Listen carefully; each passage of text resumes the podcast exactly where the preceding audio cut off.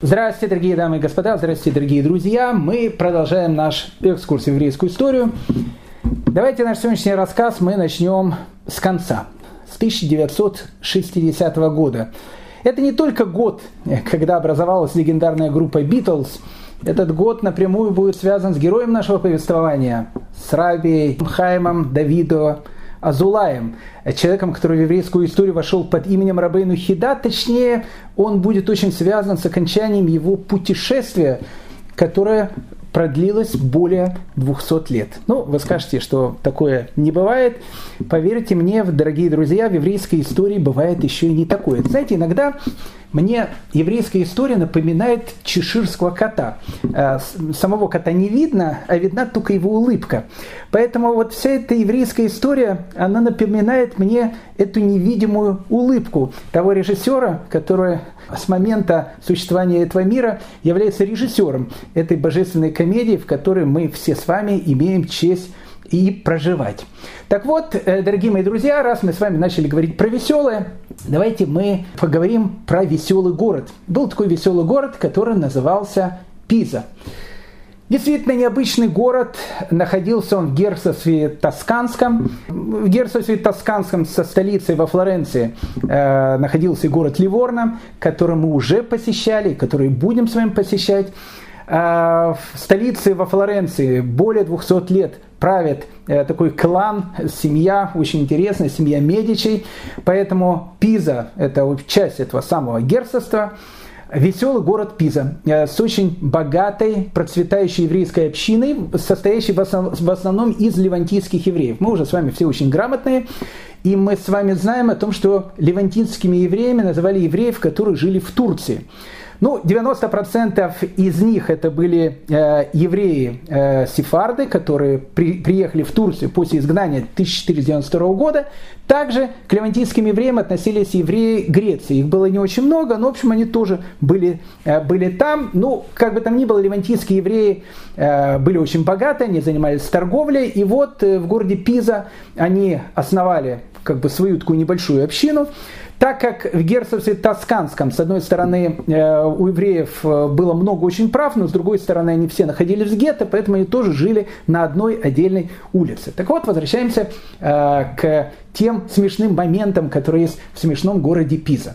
В городе Пиза есть университет. Не смешной, а очень такой старый, очень даже интеллигентный университет. И вот у студентов Пизанского университета существовал такой древний смешной обычай. Раз в году они приходили в еврейскую общину, выбирали в еврейской общине самого полного еврея, привозили его на центральную площадь, которая находится недалеко от э, падающей колокольни, которая в народе называется Пизанская башня, э, на которой Галилей проводил многие свои эксперименты.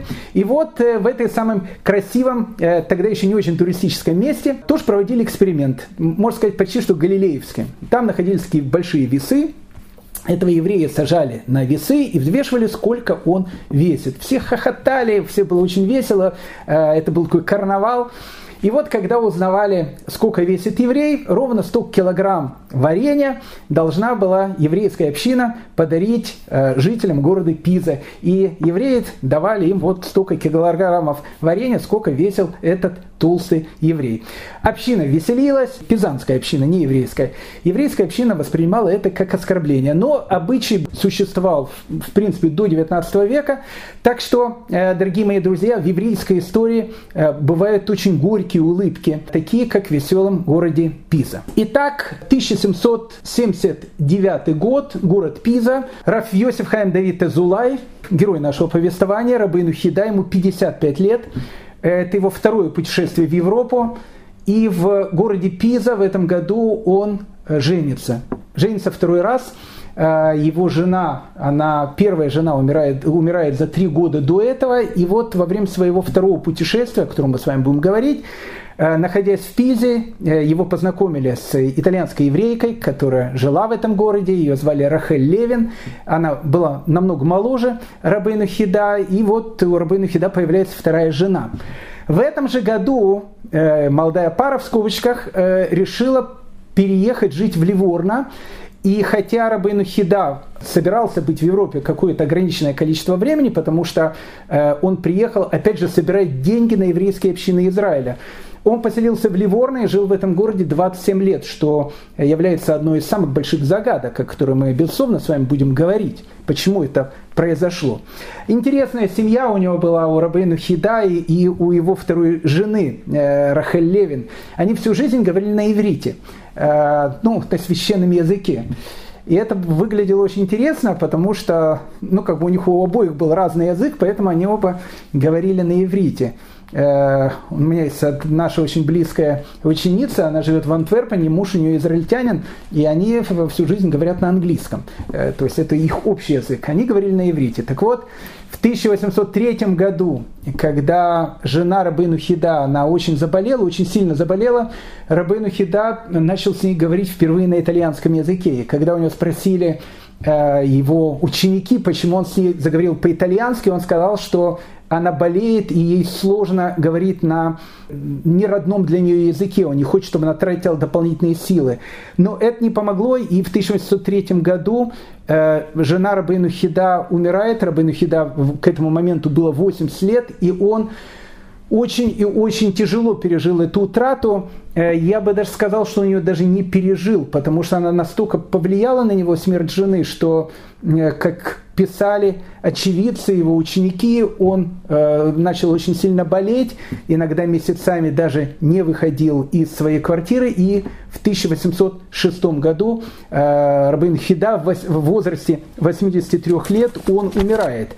Но нужно сказать о том, что времена это уже были не современные, но, но плюс-минус те самые времена, которые очень и очень э, уже будут похожи где-то на наши, потому что, допустим, были газеты, и о смерти Рабына Хида пишут даже в каких-то европейских газетах.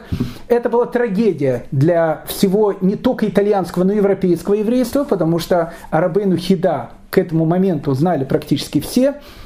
Его похоронили на старом кладбище Ливорна на Виа Дел Корола, и он э, покоился там до 1941 года.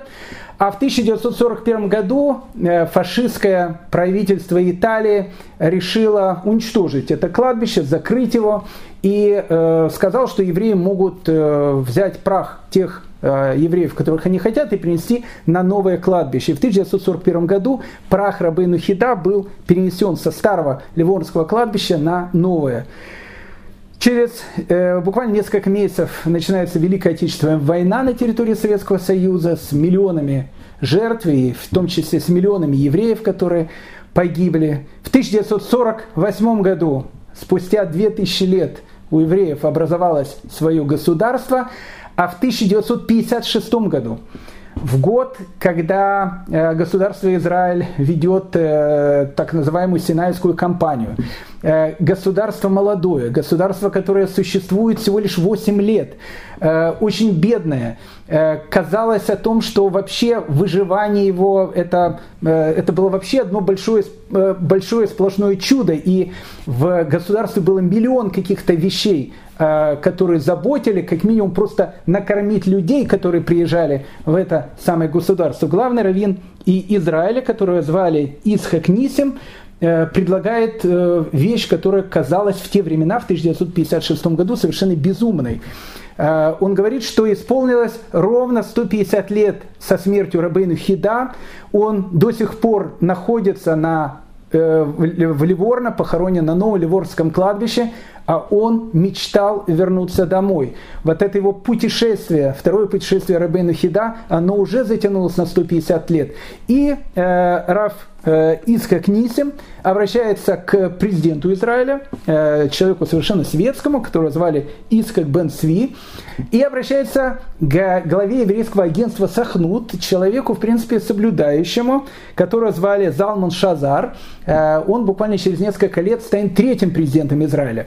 И вот он обращается с такой, казалось бы, совершенно безумной мыслью о том, что вот у евреев образовалось государство, и не пришло ли время рабыну Хида вернуться домой? И правительство Израиля сказало, что, видимо, такое время пришло. Ну и тут начинается вот эта совершенно э, потрясающая вещь. Переговоры с общиной Ливорна.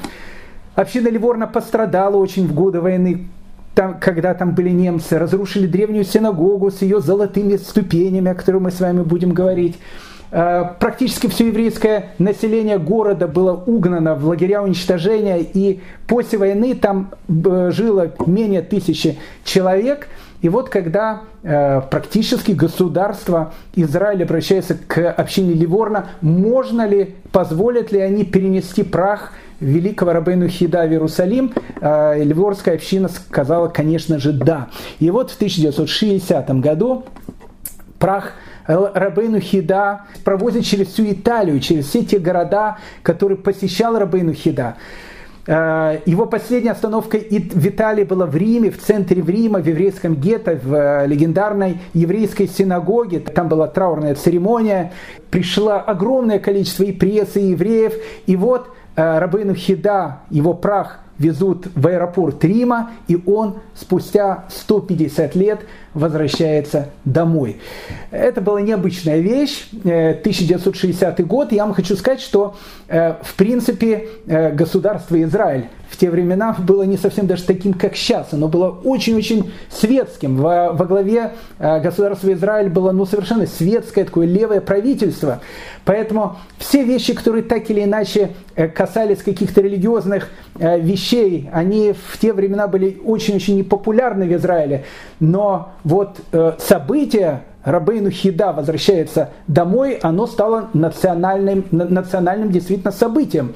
Была невероятная вещь. Министерство просвещения Израиля э, выпустило специальную брошюру и обязало каждую школу, которая находится по всей стране, в самых даже нерелигиозных школах, провести час, провести специальный урок, посвященный жизни этого легендарного человека. И вот в 1960 году Рабейну Хида привозят в Иерусалим и хоронят его на Араминуха, на кладбище, это относительно новое еврейское кладбище, э, на Масленичной горе, где находится древнее кладбище, в 60-м году хоронить было просто невозможно, потому что там вся, вся эта территория тогда принадлежала иорданцам. Иорданцы в основном занимались не охраной кладбища, а его разрушением. Поэтому в 1960 году Рабейну Хида возвращается домой, возвращается в Иерусалим, и так закончилось его практически 200-летнее путешествие в Европу, и это еще одна улыбка еврейской истории. Так вот, мы начали с вами наш разговор с того, что на протяжении 27 лет Рабейну Хида живет в Ливорно. И вы знаете, этот вопрос, он э, интересует, наверное, практически всех. Почему? Ну, с одной стороны, Рабейну Хида в Ливорно, наверное, это был единственное, ну не единственное, может быть, один из первых разов в его жизни, когда он действительно мог полностью посвятить себя учебе полностью посвятить себя написанию книг. В Ливорно он написал э, около 80 книг, которые издали. Это огромное количество. Мы об этих книгах э, поговорим тоже чуть позже. Но с другой стороны, Рабейну Хида, который так любил Иерусалим, Рабейну Хида, который так стремился вернуться в этот город. И мы знаем исторически, что за эти 27 лет с 1779 по 1806 год Рабейну Хида как минимум два раза пытался вернуться в город. Но каждый раз, когда он пытался вернуться в Иерусалим, в этот год в земле Израиля возникало, в принципе, то, что возникало там периодически, я бы сказал, бы постоянная эпидемия чумы, и э, это его останавливало. Но все-таки загадка, она остается загадкой. И э, ответ на эту загадку мы с вами, я не уверен, что найдем, но, может быть, постараемся ее как-то приоткрыть. Вы знаете, э, в середине XIX э, века великий был такой раввин, которого звали Раф Исраиль Саландер. Мы будем говорить об этом необычном человеке. Человек, который организовал этическое движение в иудаизме, которое называется Мусар совершенно неожиданно для всех своих уч- учеников и для всех тех людей, на которых он имел огромное влияние в России, он покидает Россию и переселяется в Германию, точнее в ту территорию Германии, которая называется Пруссия, недалеко от Кенигсберга, недалеко от современного Калининграда. Он, кстати, умрет в Калининграде и будет там похоронен. И это у всех вызвало шок, почему э, великий Равин покинул Россию и вдруг решил переехать в Пруссию, вдруг приехал, э, решил приехать в те места, где еврейская ученость э, как раз в те времена была как раз ми- минимальная. И однажды, когда один из его учеников у него об этом спросил, он ответил ему довольно такой э, интересной и загадочной притчей. Он сказал, знаешь, когда э, повозка падает э, с обрыва и летит в пропасть, ее уже невозможно остановить. Но вот когда повозка упала и разбилась, и она уже находится на земле, задача каждого человека подбежать сейчас к этой повозке, посмотреть, может быть, кто-то там выжил, и выжившим оказать первую помощь. Потом он посмотрел на своего ученика и сказал, История российского еврейства сейчас летит в пропасть. Я ничего не могу сделать для того, чтобы ее остановить история германского еврейства, она уже в этой пропасти. Поэтому единственное, что я могу сейчас сделать, спасти тех, кого можно спасти там.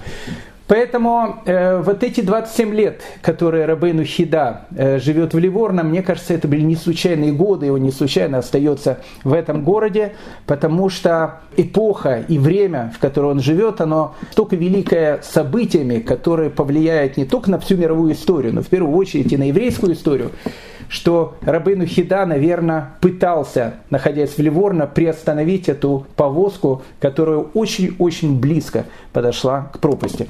Это, дорогие мои друзья, было очень такое длинное и просторное э, вступление, э, точно, тоже называется присказка, а сейчас мы э, начинаем нашу сказку. И сегодня мы поговорим о последнем э, путешествии Рабейну Хидай. Мы закончим нашу, э, нашу такой мини-сериал шестисерийный «Жизнь и приключения Рабейну Хида». Не случайно столько времени мы уделяем этому путешествию, потому что глазами Рабейну Хида, как я говорил, мы сможем с вами посмотреть ту Европу, которая сейчас э, будет э, э, терпеть огромное количество разных изменений. И нам нужно просто увидеть и почувствовать ту атмосферу, которая тогда царила в мире.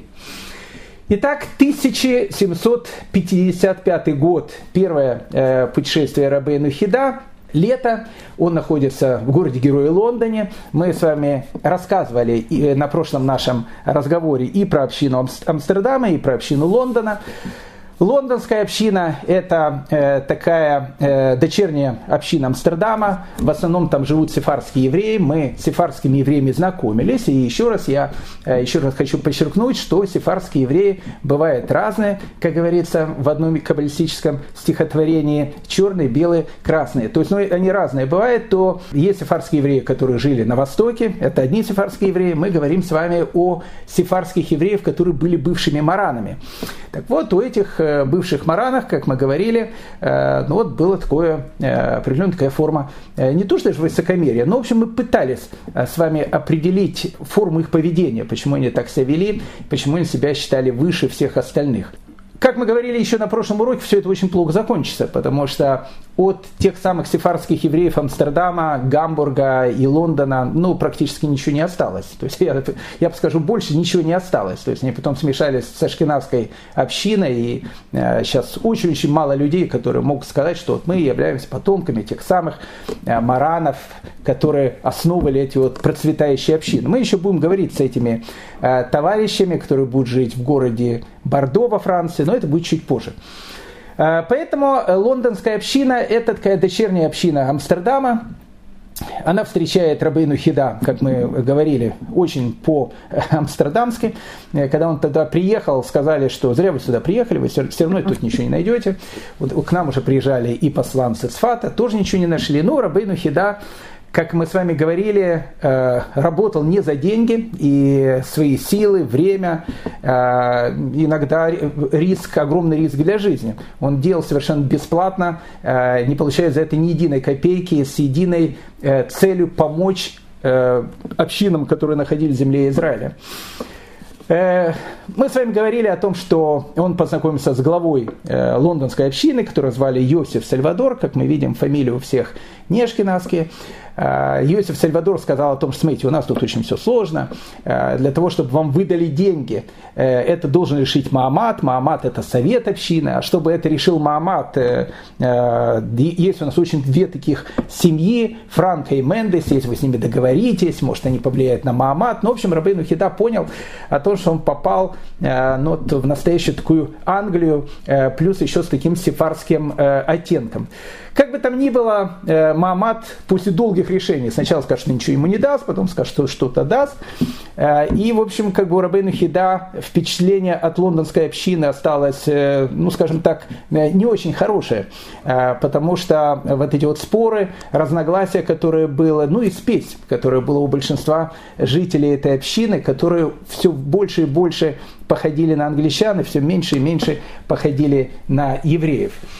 Следующая точка, куда должен был приехать Рабейну Хида, это была Франция. Он приезжает в страну, о которой нам, безусловно, нужно будет с вами поговорить сегодня, потому что Франция нам будет очень-очень важна.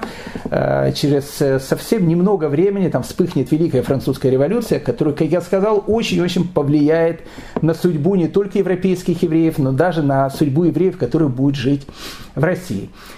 Итак, 1755 год, мы переплываем с вами Ла-Манш – спускаемся на французский берег, и э, перед тем, как мы отправляемся в Париж, а мы сейчас с вами, с Арбейну Хида, отправимся в этот необычный город, давайте мы два-три слова все-таки скажем э, некую политинформацию, куда же мы все-таки попали. Франция 1755 года и Франция 1777 года, это второе путешествие Рабейну Хида, он тоже будет посещать Францию, поэтому мы э, для краткости рассказа объединим два эти путешествия, ну, как бы в, в единый такой блок Рабейну Хида во Франции. Но нужно вам сказать, что к 1755 году, точно так же, как и к 1777 году, а, официально во Франции евреев нету. Ну, то есть, как бы, официально они там не имеют права жить. И не имеют права они жить там с 1394 года, с того момента, когда Карл VI подписал указ о том, что все евреи Франции должны покинуть эту страну, и с 1394 года во Франции евреев нету. Но, как вы понимаете, э, с одной стороны евреев нету, но евреи начинают в эту страну как немножко просачиваться. Ну, во-первых, есть во Франции такой очень интересный город. Город, который называется Авиньон. А, сейчас это Франция. В те времена, во времена Рабейну Хида, это был не Франция. Он принадлежал напрямую так называемому папскому государству. Мы говорили с вами про папское государство, которым правил Папа Римский из, э, из Рима, из Ватикана. Э, он был королем этого государства, такое полностью те, те, теократическое государство, государство, которое в XVIII веке терпит ну, высшие формы фанатизма, которые только могут быть, поэтому э, мы с вами говорили, что последняя гетто, вот, которая официально существовала в Европе, это было римское гетто по одной простой причине, потому что Папа Римский сдался уже объединившейся Италии, позже всех, только в 70-е, по-моему, годы 19 века. И только тогда уже, когда он сдался, наконец-то отменили гетто. Поэтому уже в Европе там э, вот-вот изобретут э, кинокамеру, а в Риме еще продолжалось гетто со всеми этими желтыми шляпами и так дальше. 18 век это эпоха э, такого фанатизма полного, и поэтому город Авиньон, который, который когда-то был столицей пап, э, более того, пап римские э, в Авиньоне были 70 лет, в истории католической церкви э, эти 70 лет вошли под таким названием, как э, Вавилонское пленение э, римских пап. Все было совершенно нормально. Французы просто римского папу перетащили из Рима в Авиньон и сказали, лучше пускай римский папа будет поближе к Парижу. Ну, на него можно будет как-то, с ним легче будет как-то договариваться. И вот так вот 70 лет римские папы были в Авиньоне, потом не вернулись в Париж а, вернулись в Рим, прошу прощения, а Авиньон остается таким анклавом э, папского присутствия во Франции. Так вот, э, в Авиньоне евреи живут, ну, живут, в принципе, так, как не живут нигде в Европе. То есть, то есть нет, скажем так, мы с вами уже обсуждали эти вещи, их надо постоянно повторять, потому что, ну, чтобы почувствовать дух истории. Вот если мы с вами в 1755 году попали на территорию современной там, Польши, Украины, территории России еще евреев не было, еще первый раздел Польши будет только в 1772 году, мы об этом с вами говорили. Так вот, если бы мы с вами попали на территорию там, Польши, Украины, Литвы, э, в основном Польши Украины, ну, мы бы увидели о том, что евреи, ну, кто евреи? Евреи, э, э, ну, они просто жиды пархаты. Ну, чтобы не обижались просто на эти слова, просто это отношение общее такое, такое пренебрежительное, грязное такое отношение со стороны, со стороны людей. Ну как, евреи это те, которые там пьют, там, не знаю, кровь христианских младенцев, евреи те, которые нашего, значит, Бога убили, евреи те, которые там все гадости делают, а евреи и Польши, и Украины, Речь Посполитой того времени живут крайне бедно. Мы с вами говорили, это полная бедность. И вот полное такое вот э, пренебрежение, такой э, антисемитизм э, махровый. Вот, вот эта правильная вещь, такой махровый антисемитизм. Там все понятно. Ты приходишь, тебе там говорят, что ты, в общем, кто ты, и, в общем, все, все ясно, понятно, и так дальше. Я тоже вырос в городе Герои Киеве, и с детства мне говорили, что нас Воробьев называет жидами. И я долго спрашивал, почему? Они говорят, они такие маленькие, у всех все забирают. И так, то есть это, это осталось еще даже тогда, когда я родился. Но, опять же, мы не будем говорить про антисемитизм в Восточной Европе. Э, э, так было в Восточной Европе. Э, если бы мы с вами посетили бы Германию, мы с вами уже в Германии были не единожды в это время, там тоже все было понятно. Там антисемитизм был немецкий, очень-очень такой культурный. Там люди культурные все-таки. С евреев нужно было налог платить как за скот. Занималось немецкое правительство тем, что регламентировало рождаемость евреев.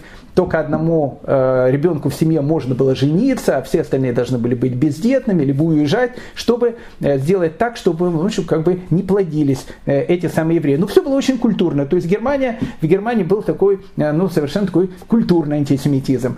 Если бы с вами очутились бы в той же самой Франции, в которой мы сейчас с вами ощутились, евреев там вообще не было официально. Поэтому там как такового антисемитизма, может быть, и он был, но не было такого, что кто-то кого-то там притеснял и так дальше, потому что официально там евреев не было. А если бы вами приехали в Авиньон, в Авиньоне был такой, э, ну, э, такой четвертый вид антисемитизма, это был не польский антисемитизм, такой, знаете, махровый, и не немецкий антисемитизм, такой звериный, интеллигентный.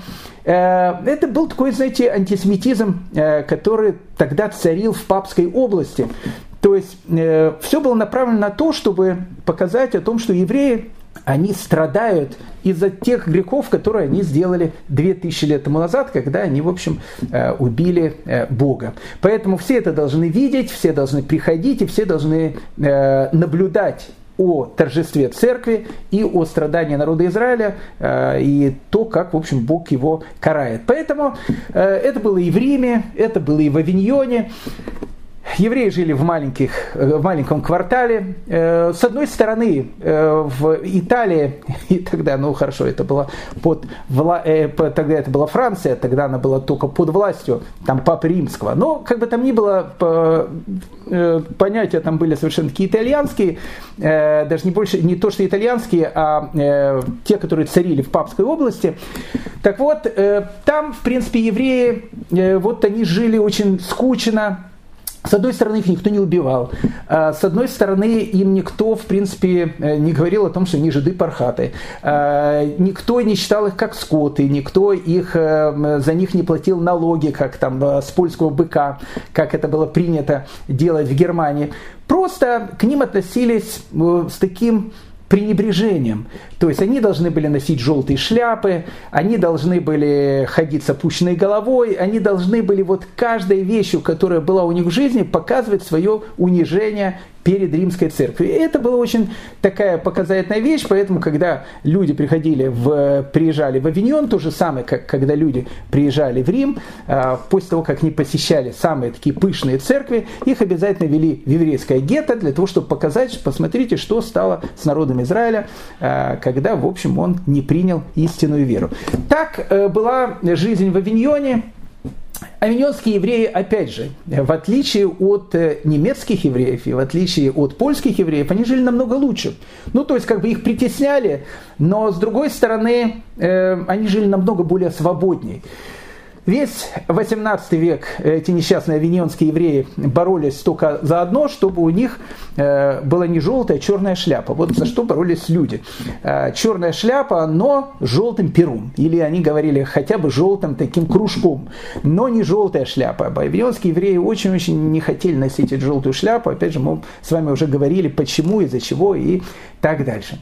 Так что, э, дорогие мои друзья, значит, один из анклавов присутствия евреев евреев во Франции, это город Авиньон, который, в принципе, Францией в те времена не является. Э, вторые два города, это очень интересные города, э, мы их уже в свое время посещали, но сейчас их тоже э, шапочно посетим, потому что они нам очень будут важны для нашего дальнейшего повествования. Это город Бордо и город Байона. Два прибрежных города, которые имели ну, совершенно потрясающую историю. Как я вам сказал, с 1394 года э, во Франции официально евреев быть не может. Поэтому, когда в 17 веке туда начали приезжать мараны, а это были те же самые мараны, которые приезжали в Амстердам, в Гамбург, а потом и в Лондон, некоторые приезжали и в Бордо, им разрешали там э, как бы жить, заниматься коммерцией, бизнесом, как я сказал, как правило, это мараны были очень-очень состоятельные, э, свифты тогда еще никто не отключал, поэтому они, когда из Португалии и Италии э, старались перевозить все свои значит, сбережения. Санкций тоже ни на кого не было. И, в общем, они как бы очень-очень так э, хорошо жили в Бордо и Байоне. Но, опять же, ну, жили как христиане. Хотя тайно они соблюдали все законы иудаизма, ну или те законы иудаизма, которые, в общем, они как бы помнили.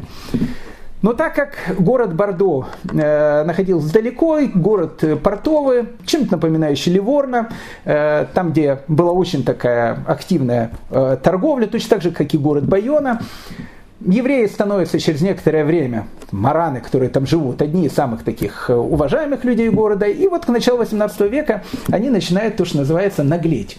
Э, ну вот все меньше и меньше стали в церковь ходить, а потом вообще перестали в церковь ходить, а потом некоторые на себя там, не знаю, там Магин Давид повесили, а потом некоторые там в кипах стали ходить, а потом некоторые там э, израильские флаги там на домах начали вывешивать. Ну, сначала, конечно, в Париж писались депеши, Польши, а в те времена королем Франции был король, король солнца Людовик XIV, в принципе, э, относившийся к евреям крайне враждебно, э, хотя он евреев, опять, же, никогда особенно не видел, но он просто был э, очень таким сильным католиком. Он был, скажем так, развратником, бабником, прошу прощения, но в это же самое время очень религиозным человеком. Тогда, в принципе, это было совершенно нормальные такие вещи.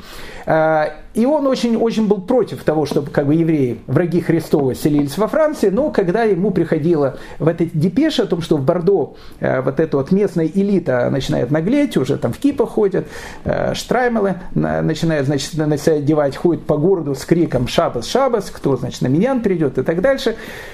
Ну, как-то он сказал, надо что-то с этим сделать, потом э, муниципалитет Бордо сказал, ну что с этим сделать, если это теперь, можно сказать, отцы города. И, в общем, как бы это все дело катилось-катилось, так что, в принципе, к моменту, когда Рабейну Хида э, приезжает в Париж в 1755 году и в, 1500, и в 1777 году, в принципе, э, мараны э, города-героя Бордо и Байона э, уже никто в церковь не ходил, все ходили в кипах и все ходили в синагогу. То есть, ну, как бы все было открыто, они открыто э, исповедовали э, иудаизм, то есть вернулись к этому открыто, и поэтому, хотя во Франции того времени официально евреев нету, и евреи не имеют права там селиться, в Бордо и Байоне они живут, причем в синагогу ходят и так дальше. У них было все очень хорошо, они были очень богатые, но, с другой стороны, понимаете, вот это вот э, высокомерие, э, которое было в них, оно еще более зашкаливало, чем в Амстердаме. Э, ну, опять же, их тоже где-то можно понять, потому что во Франции официально евреев нету. То, что они делают, местный муниципалитет прикрывает на это глаза. А тут евреи, которые живут в Авиньоне. А евреи в Авиньоне, они очень религиозные. Ну, как же, они же живут все-таки в такой папской области, очень религиозные. Э, там, не знаю, там в кипах ходят, в лапсардаках таких ходят. Э, ну, религиозные такие. И вот, когда э, евреи Авиньона, которые там мучились, страдали, услышали о том, что в Бордо наступила такая лепота, то есть там открылась еврейская община, э, евреи даже открыли свою синагогу, и вообще там можно обогатиться, и там, в общем, город э, Большого Яблока, в общем, там люди приезжают бедняками, становятся миллионерами через какое-то время. И несчастные евреи Виньона начинают приезжать в Бордо, когда увидели евреев в Бордо в Авиньоне, опять же, не евреи, они сказали, слушайте, безобразие какое-то, к нам эти евреи стали приезжать. Ну, как бы на своих евреев они уже внимания не обращают. Это как, как, как бы уже, э, ну, как бы это как часть местного пейзажа.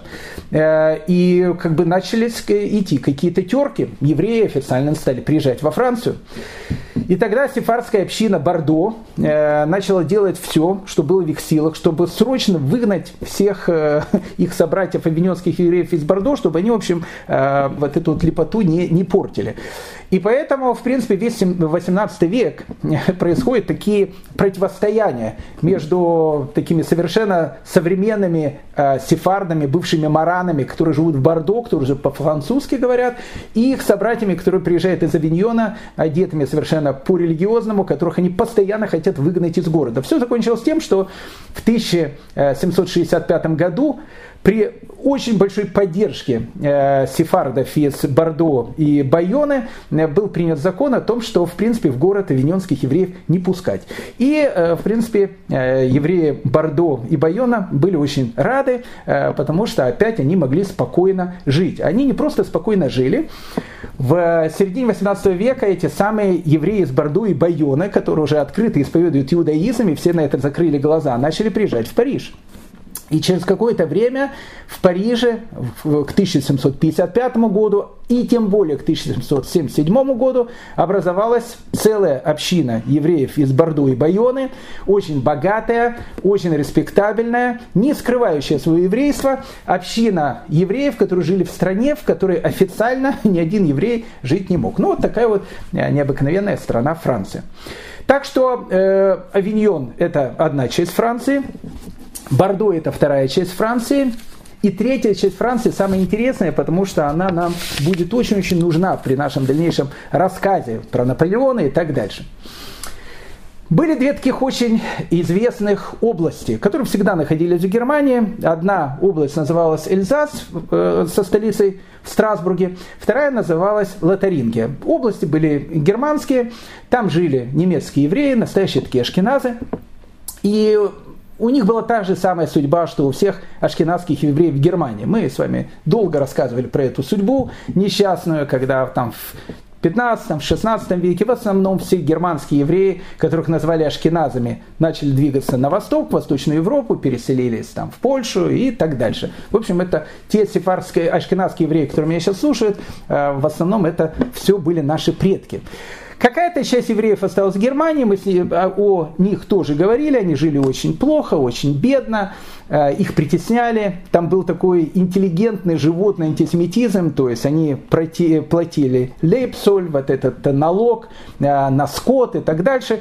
Та же самая вещь была и в Эльзасе, и в Лотаринге, где была довольно большая еврейская община, очень такая религиозная, очень бедная и очень несчастная.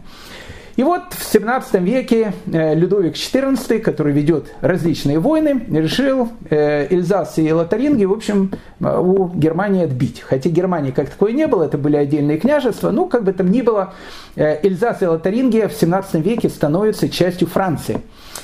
И когда Людовику XIV сказали о том, что в Эльзасе и Лотаринге живет огромное количество евреев, он не знал, что с ними делать. То есть, э, в принципе, он находился в положении Екатерины II, которая э, в 1772 году, когда после произошел первый раздел Польши, ей сказали, э, матушка императрица, а что с этими евреями-то делать? На территории России им находиться официально запрещено, но, в общем, ну, они как бы там живут, не выгонять же их оттуда.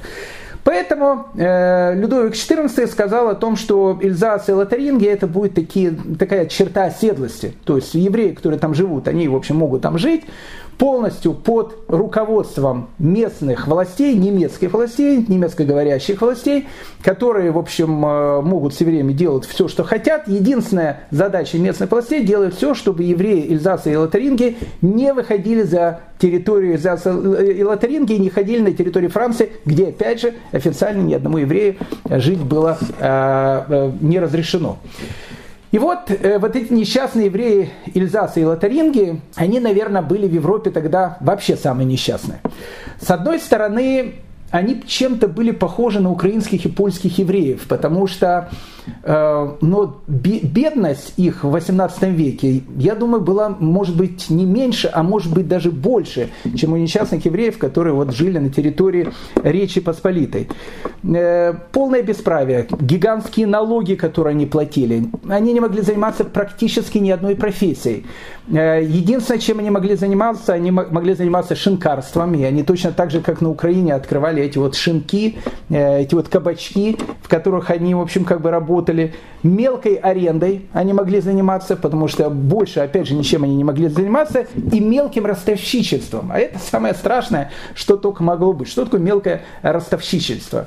А, но вот когда э, евреи в средние века, в той же самой Германии, в более нормальные времена, и в той же самой Италии, евреям сказали, вы ничем не имеете права заниматься, вы можете быть банкирами. Э, вот евреи были банкирами, но банкирами, знаете, банкиры, они живут неплохо, в принципе, да, довольно богато.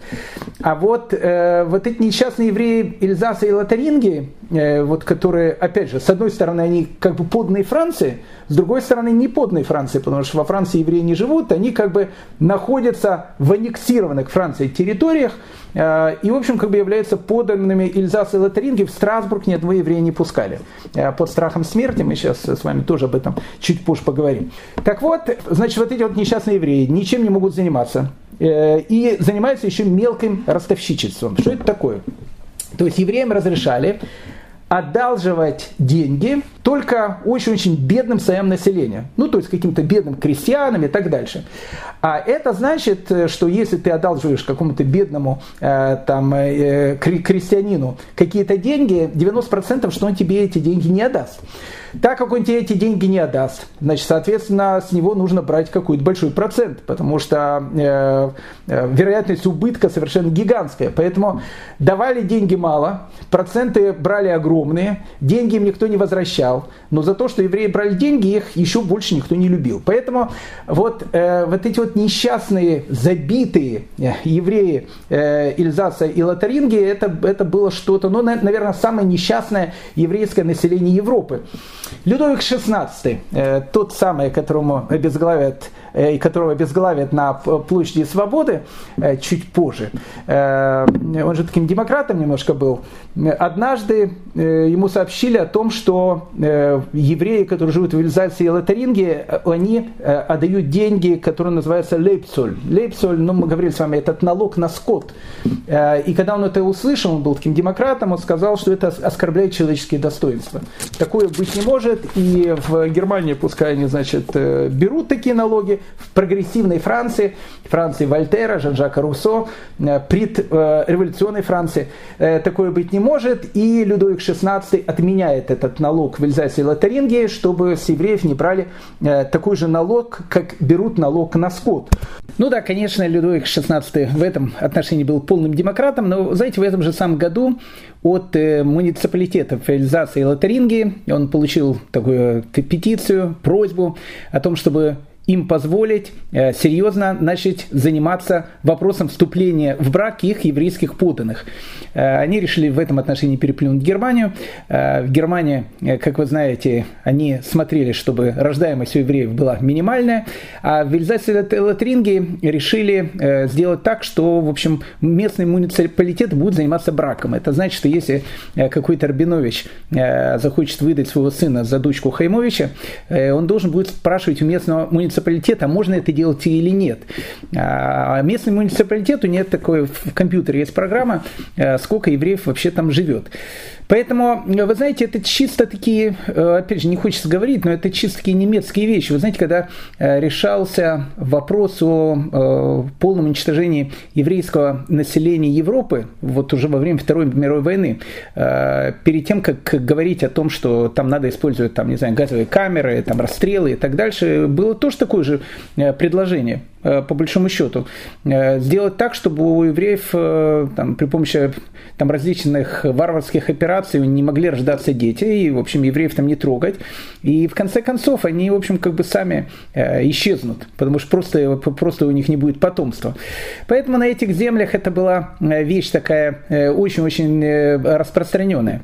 Одним словом, евреи Ильзаса и Лотарингии, они представляли собой в 18 веке их жизнь, точнее, представлял с тобой в 18 веке, картину совершенно страшную, э, ужасную, и, как я сказал, наверное, одни из самых э, таких вот несчастных э, евреев, которые проживали тогда в Европе. Поэтому Эльзаса Лотарингия, э, с одной стороны, это Франция, с другой стороны, это Германия в самой дикой своей э, форме, которая может быть. Евреи Эльзаса и Лотарингии еще сыграют свою роль э, во время Великой Французской революции, поэтому мы с ними еще будем с вами встречаться, поверьте мне. В Страсбурге евреев вообще запрещалось там находиться, постоянно были облавы на евреев, и однажды, это было в середине 18 века, на всех столбах Страсбурга было развешено специальное объявление полиции, там где было написано Судьи полицейской камеры обратили внимание, что некоторые горожане осмеливаются отдавать в наем евреям комнаты и квартиры в своих домах, побуждаемые к тому приманкую денег и предвидя вытекающие отсюда худые последствия, это вызывает крайнее опасение сближения между христианской и еврейским племенем, что прямо противоречит духу старинных регламентов. Решительно запрещено всякому еврею жить под одной крышей с христианином в вольном городе Страсбург. Желая воспрепятствовать столь опасному по своим последствиям злоупотреблению, мы строжайше запрещаем горожанам сдавать в наем евреям дом, лавку и какое бы то ни было помещение под угрозой штрафа в 150 лир. То есть в Страсбурге евреев вообще нету, то есть их там вообще, э, ну как бы их вообще запрещают там селиться. Интересная история э, была в этом самом в Страсбурге был такой э, богатый еврей, опять же из Эльзаса, которого звали Серв Бер. Э, был богатым человеком, ну, скажем так, в Германии таких евреев назвали придворными евреями. только он был придворным евреем не какого-то немецкого там графа, а он был придворным евреем французского короля, короля Ледуика XV. И вот Серв Бер был э, очень богатым таким человеком, он занимался там поставкой армии и так дальше. Э, в 1767 году э, зима была, он э, написал муниципалитету Страсбурга э, прошение о том, что он просит на зимнее время остановиться в городе Страсбурге, потому что э, у него очень большая сумма денег, зимой холодно, зимой на дорогах ходит очень много там бандитов, разбойников и так дальше, он боится делать свои путешествия, поэтому он просит остаться на зимние три месяца в городе Страсбурге. Тут начал скандал, Страсбург сказал, что даже еврею-миллионеру Серберу в Страсбурге жить будет запрещено. Ну и э, вот этот сэр Бер из э, Бизгейма писал письмо герцогу Э, Шаузелю, был известный такой человек при французском дворе, и этот герцог Шаузель написал большое письмо э, общине Страсбурга о том, что король просит э, общину, чтобы она разрешила евреев остаться в городе на три месяца. Страсбургская община с каким-то страшным скрипом это разрешила сделать, но дальше больше. В 1775 году этот самый придворный еврей сэр Бер, он был один из первых ашкенадских евреев, который официально получил французское гражданство. То есть есть гражданство той страны, где официально ни один еврей не мог жить. И вот когда сэр Бер э, получает э, натурализацию, так называемое французское гражданство, с правом заниматься любым бизнесом и с правом жить, где он хочет, он решил, не знаю, на зло или по финансовым каким-то соображениям, э, переехать со своей семьей в Страсбург. Какие тут начались страшные вещи. С одной стороны, Страсбург ничего сделать не может, потому что он французский гражданин, а Страсбург это Франция. С другой стороны, в Страсбурге евреев вообще просто видеть там евреев они просто не могли.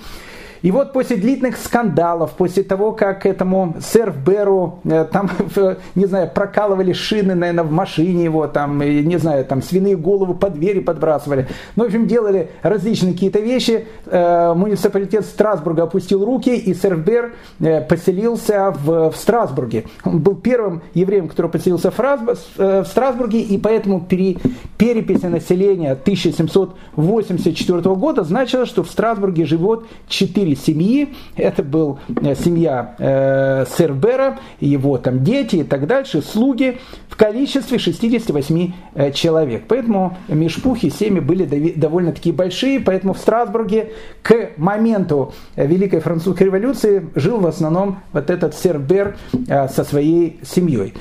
Поэтому, э, еще раз, отношение э, к этим несчастным евреям Сельзаса и Лотарингии ужасное, и живут они в страшной бедноте только какая-то ну, небольшая часть населения, типа вот этого Сербера, э, они становятся придворными евреями и начинают делать какой-то бизнес. Теперь мы подходим э, к самому интересному, мы подходим к Парижу. И, как мы сказали, э, Париж тот в город, в который собирается приехать Рабыну Хида, и в 1755 году во время своего первого путешествия, и в 1777 году во время своего второго путешествия живет довольно такая интересная еврейская сифарская община а, с некоторыми элементами очень богатых ашкеназов из Эльзаса и Лотарингии, которые тоже очень богатые, на которых там глаза закрывают, э, с которыми, в принципе, а, евреи из Бордо и Байона просто не общаются, потому что они все равно их считают ашкеназами, это как бы что такое ниша.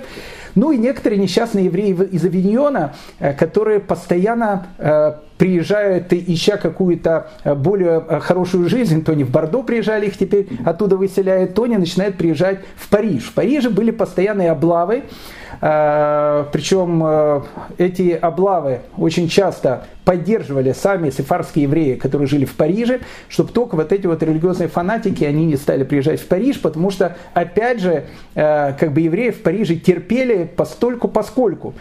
Но когда начинали по городу ходить люди в Лапсарда, чердаках, э, в штраймелах и так дальше, они считали, что, в общем, закроют вообще всю лавочку.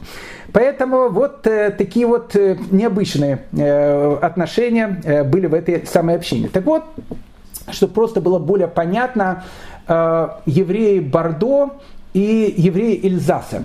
Перед самой французской революцией Людовик XVI решил сделать так называемый комитет по еврейскому вопросу. То есть, с одной стороны, э, ну, как бы евреев во Франции нету, с другой стороны, все видят о том, что они есть. Там э, в Париже есть, в Бордо, в Байоне есть, в Эльзасе, в Лотаринге есть. Ну, Авиньон хорошо, это территория Франции, но к Франции не имеет отношения э, как бы нужно было как-то решить, а что же сделать с этими евреями, которых есть, и с другой стороны, которых нету. Э, мы будем говорить об этой комиссии чуть позже, когда мы будем говорить про Великую Французскую революцию. Это, наверное, уже, скорее всего, будет в следующем году. Э, у нас будет много-много лекций, посвященных этой тематике, поверьте мне. Э, многие голливудские фильмы будут завидовать нам тем сценариям, которые мы им будем подбрасывать. Так вот, ну, немножко заглядывая опять же вперед, незадолго до этой самой французской революции в Париже в эту комиссию были вызваны ну, такие лидеры общин. То есть вызван был сэр Бер из Эльзаса, который в те времена уже жил в Страсбурге, очень богатый, как я вам сказал, такой придворный еврей, и еврей из Бордо, которого звали Градис. Так вот, для того, чтобы э, увидеть, э, как выглядят сефарские евреи, которые приезжают из Бордо в Париж, и нам многие вещи будут более понятны, о которых мы будем говорить, и как выглядели очень богатые, э, уже очень современные, но все равно евреи из, из Эльзаса и Лотаринги, э, очень интересно прочесть один из э, протоколов одного из заседаний этой еврейской, э, этой еврейской комиссии. Градис из Бордо и сэр Бер из Страсбурга выдавали себя за потомков двух различных колен. Обратите внимание, э, это, опять же, фишка э, чисто маранско-сефарская. Э, они очень часто вели вот эту вот вещь о том, что мы на самом деле потомки колена Югуда, а Ашкеназы непонятно чьи вообще потомки. И это, в общем, ну как-то всегда очень так муссировалось, и они даже сами поверили в это. Так что Градис из Бордо и Сербер из, из Эльзаса выдавали себя за потомков двух различных колен. Их убеждения и привычки часто оказывались совершенно противоположными. Градис вел жизнь светского человека, француза, а Сербер – строго соблюдающий мельчайшие обряды Моисеева закона. Воздерживался от запрещенных родов пищи, не ел с христианами, избегал малейшей работы по субботам и так дальше. Мальсбер, это глава этой комиссии, придававший большое значение затрапезному общению евреев-христиан, однажды спросил у Градиуса, а возможно ли делать эти э, совместные застолья? И получил ответ, да, конечно. Но как бы Градиус уже кашут не особенно соблюдал. Сербер на тот же вопрос ответил, нет.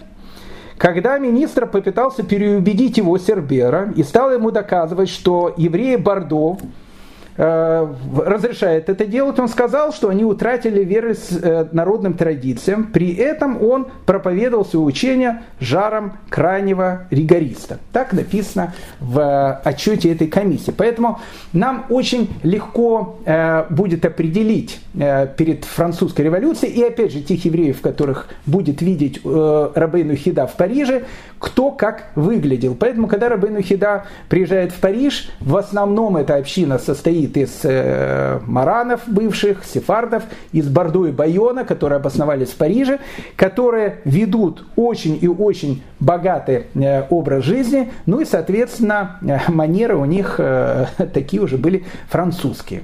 Э, Рабейну Хида описывает в своем дневнике, был такой э, еврей очень богатый в Париже, его звали Эли Перпиньян. Они, видно, были все э, э, евреи из э, Армении. Там был Д'Артаньян, э, был Перпиньян. Ну, в общем, но Эли Перпиньян на самом деле был из Бордо, то есть он был таким мараном. А, и вот этот Эли Перпиньян, э, очень богатый еврей, он приглашает Рабейну Хида. Рабейну Хида, понятно, нигде не кушает, э, посетив э, в, в Париж. Э, он его очень просит, чтобы он повлиял на его жену. Э, потому что жена Эли Перпиньяна, она, она в принципе уже э, как бы не то, что ничего не соблюдает, она постоянно подбивает мужа, чтобы окончательно перейти в христианство, вообще забыть с этим иудаизмом, как страшный сон. И поэтому вот Эли Перпиньян просит Рабейну Хида, чтобы он повлиял на ее жену поговорив с ней, он понял, что это будет сделать очень сложно, а, и тогда мы попросили, может быть, как-то каббалистически воспользоваться. Обратите внимание, тут очень важная тонкая вещь. Э, она очень современная такая вещь. Э, община очень богатая, э, община очень светская, и к любому человеку, который, который, о котором говорят, что каббалист, относится как к магу, чародею, чудотворцу. Поэтому если в Германии к Рабейну Хида отношение, ну, мы видели какое, там все религиозные евреи. В Италии отношение такое необыкновенно уважительное, восхитительное и так дальше. Там тоже все религиозные люди. Тут люди очень богатые, очень светские, э, но подвержены различным мистическим влияниям. Там красные ниточки, там э, Рэбе благослови там и так дальше. И, в общем, как бы они на мистику были очень-очень падки, особенно на кабалу. Не только они, но и, в общем, многие французские аристократы. Мы об этом сейчас поговорим.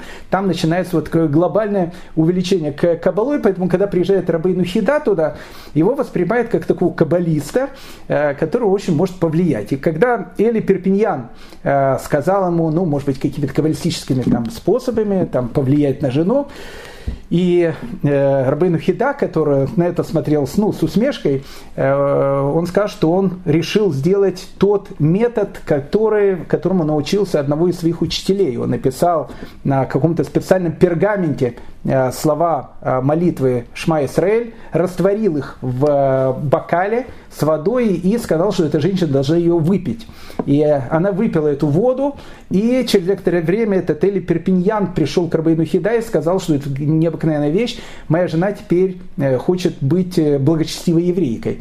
И, э, безусловно, все эти вещи э, произвели фурор э, на французскую общину, и теперь к Рабейну Хида, в отличие от английской общины, где они все-таки богаты, но еще соблюдающие такие, французская община, она, то, что называется, падкая на мистику, начинает ходить толпы.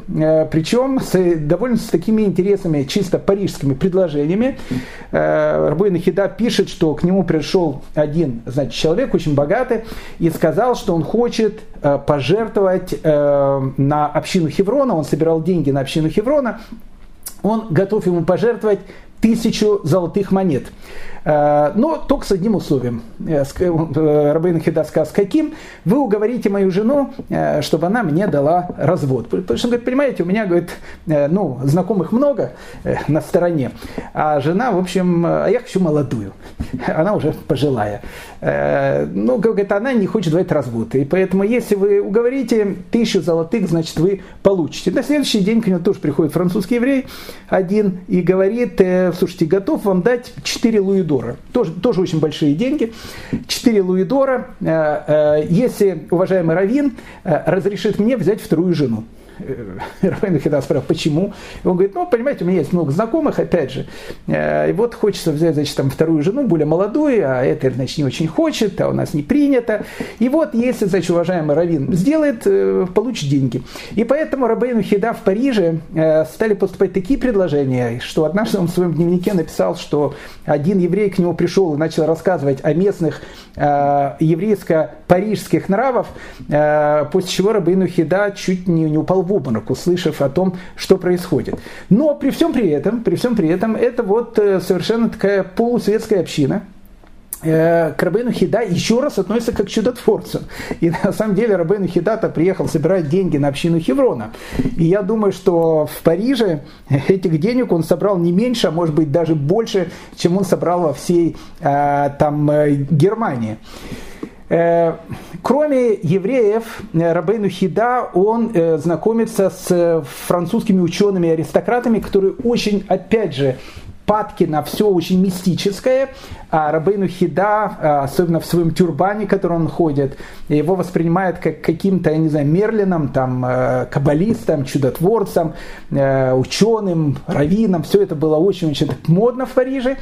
И был такой человек, который звали Мессия Фабр, он был э, и французским аристократом, и членом Французской академии наук. Он очень помогает Рабейну Хида в том плане, что он его несколько раз приводит э, в французскую национальную библиотеку. Там не было еще библиотеки национальной, была библиотека Французской академии наук. И там Рабейну Хида видит огромное количество еврейских свитков, э, которых, о которых он даже не знал, и которые он потом опишет э, в одной из своих книг. Рабейну Хида э, будет одним из первых э, еврейских э, э, не библиофилов, а библиографов, тот человек, который будет описывать еврейские книги, которые находились в различных библиотеках.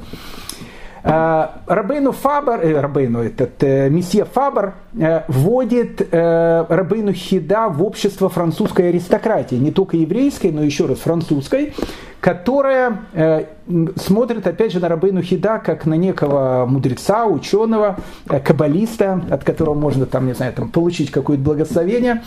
Э, в одном из таких э, заведений, куда его вводят, он встречает молодого человека, которого звали Яков Лопес. Э, он был евреем, тоже э, членом этой маранской общины Парижа.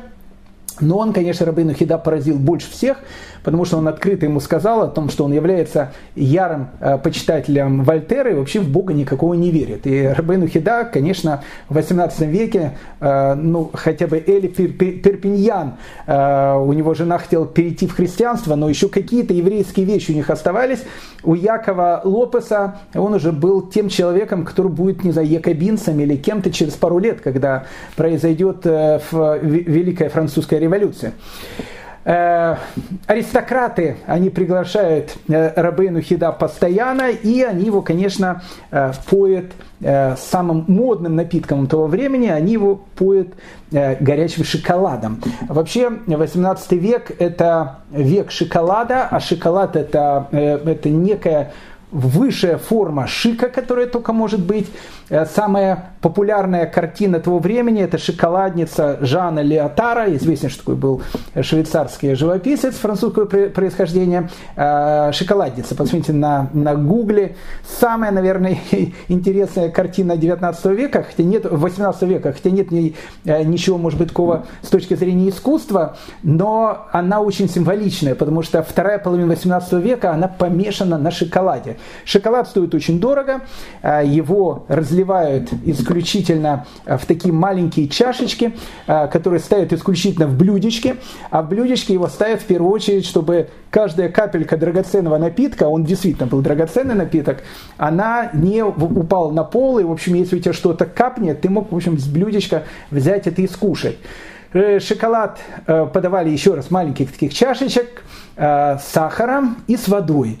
И это был, конечно, высшая форма шика. Ну, то есть, ну, как бы, если у, у вас дома подают шоколад, значит, я нахожусь либо в Кесаре, либо на Рублевке, либо, ну, в общем, в очень-очень каких-то богатых домах.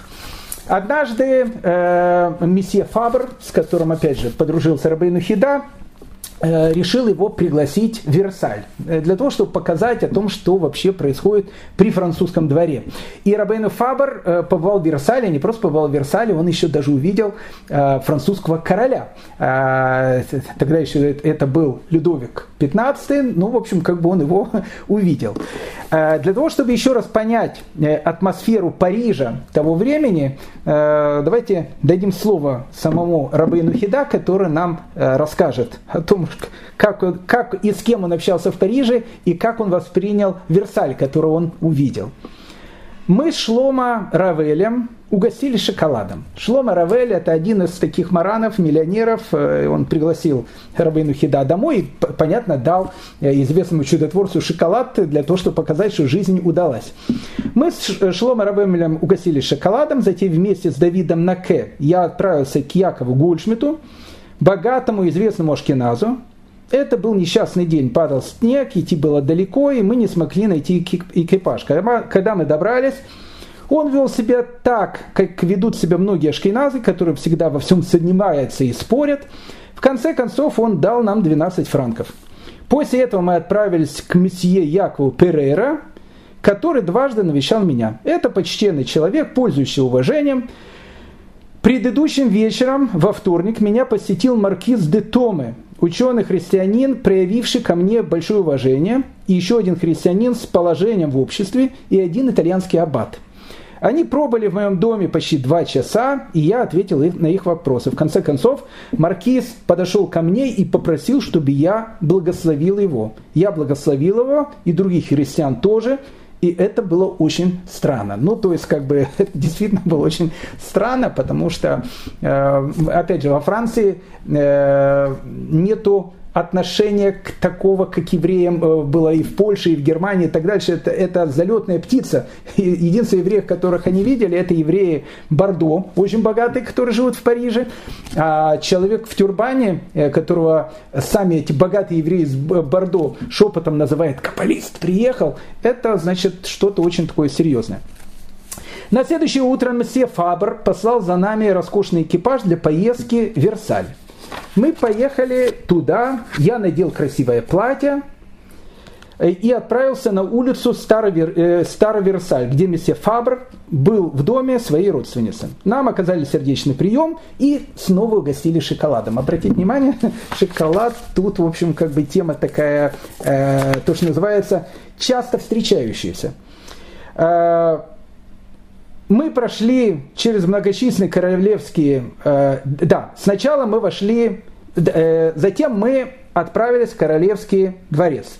Сначала мы вошли в красивую залу, украшенную множеством позолоченных колонн, стоящих два ряда и служащих опорами для огромных канделябров. В этой галерее повсюду стоят придворные. Мы прошли через многочисленные королевские апартаменты и оказались в зале совета. В дальнем конце я увидел балдахин, по-королевски разолоченный и расписанный, над, на троне под ним восседал король Франции, а придворные расположились ниже в зале. Но для того, чтобы, опять же, понять э, Версаль, в который попал э, Рабейну Хида, а это Версаль 1777 года, это описание его второго путешествия в Париж.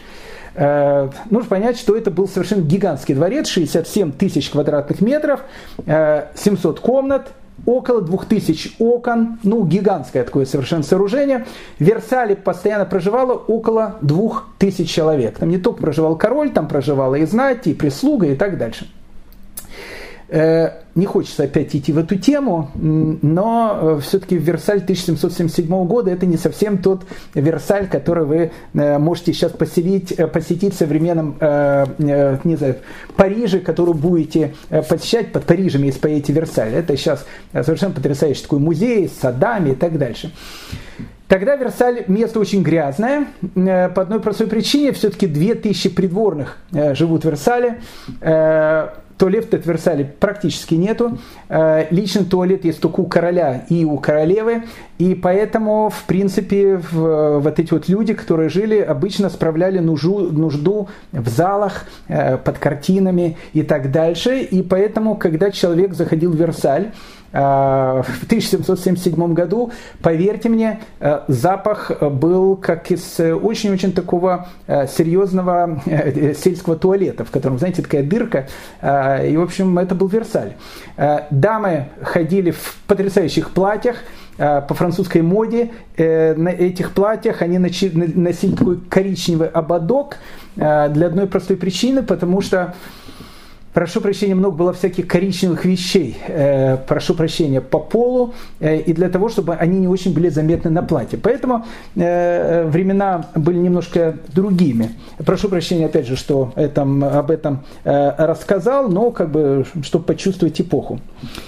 Затем мы отправились во внутренние покои, и остановились э, в дальнем конце главной зала. Скромно, вскоре мимо нас стали проходить большие вельможи, и среди них брат короля месье граф де Прованс, именуемый монсеньором, и не более того, и его младший брат месье граф де Артуа.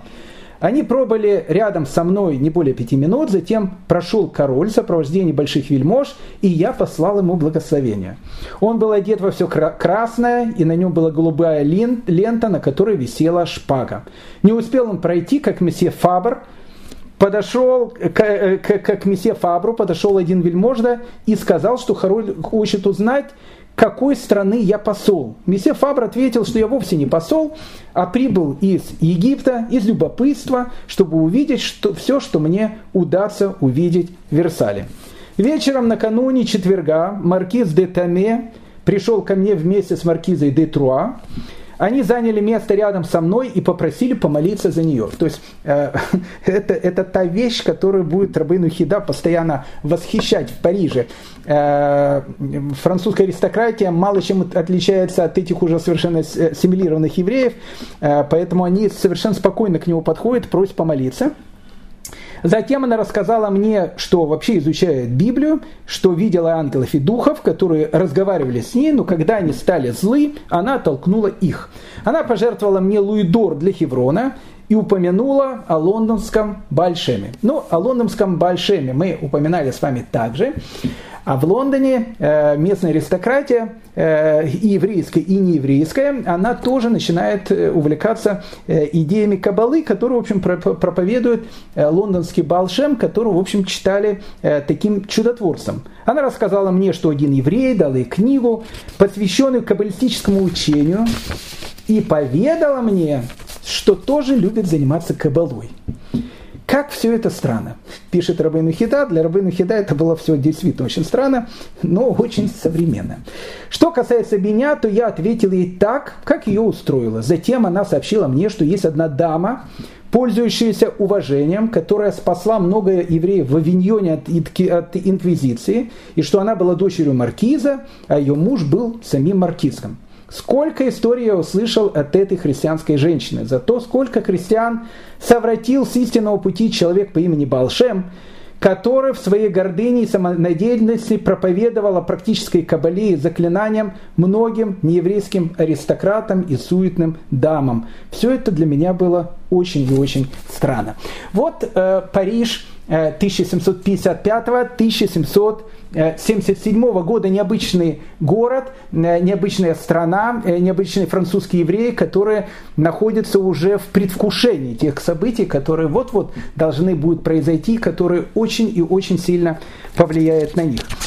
После того, как э, Рабейну Хида, еще раз, во время своего первого путешествия 1755 года, Э, побывал во Франции, собрал, кстати, много очень денег там, опять же, не для себя, для еврейской общины Хеврона, он решил, что пришло время возвращаться в землю Израиля, и он решил э, отправиться в землю Израиля из Ливорна, город, который его необыкновенно поразил, в город, в котором живут такие же, э, в принципе, сефардские евреи-мараны, как жили и в Гамбурге, и в Амстердаме, и в Бордо, и в Баньоне, и, и в Лондоне, но э, очень-очень отличающиеся от них. Это были люди очень религиозные, э, люди очень и очень дорожащие еврейской традицией, э, и ему этот город очень понравился, и он решил свое как бы, путешествие завершить в городе Ливорно. Э, перед тем, как приехать в Ливорно, э, он остановился в городе Пиза. Э, это, опять же, его первое путешествие в этом же городе, спустя почти что 20 лет. У него будет свадьба с его второй женой, Рахель Левин. Но во время своего первого путешествия, 1700, это уже был 57 год, в Пизе произошла одна история, которая тоже очень повлияла на имидж Рабейну Хида для евреев и Пизы и Ливорна также – когда он находился в Пизе, э, итальянские евреи к нему относились как к большому ученому, не как французские евреи из Парижа, как к некому чародею магу, а именно к раввину и к человеку, к которому относились с огромным-огромным уважением. Э, к нему подошла одна женщина и сказала о том, что у нее есть восьмимесячный ребенок, э, который очень-очень заболел. И врачи отказываются его лечить, они говорят, что он, ну, как бы шансов у него выжить практически никаких нет. И вот он, э, она привела к нему этого ребенка, там была большая группа людей, э, когда она пришла к Рабейну Хида с этим ребенком. Рабейну Хида, когда увидел этого ребенка, он сразу встал. Это странная была такая вещь, это опять же все заметили. Ребенку 8 месяцев – Э, он подошел к нему и э, сказал ему э, на иврите, я тебе буду говорить буквы ивритского алфавита, а ты должен за мной их повторять. И он начал говорить буквы еврейского алфавита, Алов, Бейт, Гимел, Далит и так дальше. И восьмимесячный ребенок, который вообще говорить еще не умел, начал повторять буквы. И опять же это все видели. У всех был такой шок полный. После этого Рабейну Хида сказала, теперь давай мы повторим э, алфавит в, в обратном порядке. И он стал повторять этому ребенку алфавит, то есть уже в обратном порядке, от э, последней буквы до первой. И ребенок тоже повторял. Ну, конечно, у всех э, видевших это состояние полного шока. Э, потом Рабейну Хида сказал этому ребенку, а теперь давай я тебе скажу несколько строк истории, и ты должен их повторить. И ребенок замолчал. И Рабейну Хида посмотрел на маму, ничего не сказал и отошел, и, как говорят, отошел необыкновенно грустным, можно сказать, даже убитым, разбитым. На следующий день этот ребенок умирает. Э, и Прошло буквально там пару дней, э, Рабейну Хида опять же был в Пизе, э, его пригласили в центральную синагогу э, этого веселого города, где взвешивали евреев и потом кормили все население этим вареньем. И вот после службы там все люди обступили Рабейну Хида, и они сказали, когда же придет Машиях. И Рабейну Хида сказал, вы знаете, а Машиях, он рождается постоянно. Только если э, поколение оно достойно, он может раскрыться как Машех. А если недостойно, он может умереть и младенцем. И когда он сказал эту фразу, э, вся община Пизы подумала, что вот этот необычный ребенок, э, который повторял почему-то алфавит и э, с начала до конца и с конца до начала, что ребенок, скорее всего, был совершенно необычным. Но хочу вам сказать, что это э, произвело, конечно, фурор на общину Пизы, и, безусловно, об этом стало известно в общине Ливорна. Поэтому, когда Рабейну Хида через 20 лет приедет в общину Ливорна, безусловно, э, он там будет не просто самым почитаемым человеком, а человек, который ну, который будет почитаться не просто как великий действительно ученый и раввин, но человек, у которого были и у который делал какие-то вещи, которые невозможно было как-то просто так объяснить. Об этом мы поговорим чуть позже. Э, в Ливорно он э, остается э, на один год, потому что он решил издать там свою книгу. Он принес записи этой книги привез еще с собой, когда он отправился в путешествие, он надеялся, что он сможет издать ее в Амстердаме. В Амстердаме он ее не издал, поэтому он издает эту книгу в Ливорно, находился там около года. И в 1500, 1700 1957 году он э, решает возвращаться в землю Израиля. Вот с этого момента начинается последний э, период жизни э, Рабейну Хида, э, необыкновенное и очень загадочное событие, которое будет происходить в Иерусалиме, в котором он будет жить э, какое-то количество времени. Э, русский флот – под э, предводительством Григория Орлова, французские пираты, к которым попадет. Это все, в общем, будет у нас в следующей серии, но следующую серию э, мы э, с вами буквально несколько слов Э, посвятим завершению истории э, жизни Рабейну Хида, и э, мы с вами попытаемся совершить путешествие э, в, те, в те земли, которые будут называться Соединенными Штатами Америки э, в скором времени, потому что плюс-минус в это же самое время там происходит война за независимость, и поэтому э, нам будет очень интересно посмотреть, а жили ли там евреи, и если жили, то жили как.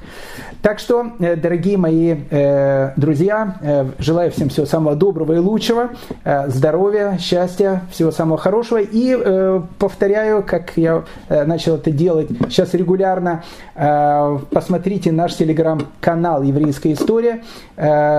Там есть не только наши лекции, в первую очередь там есть дополнительные материалы, которые я стараюсь публиковать в дополнение к тем урокам, которые мы с вами даем. Всем всего самого хорошего и до следующей недели. Счастливо!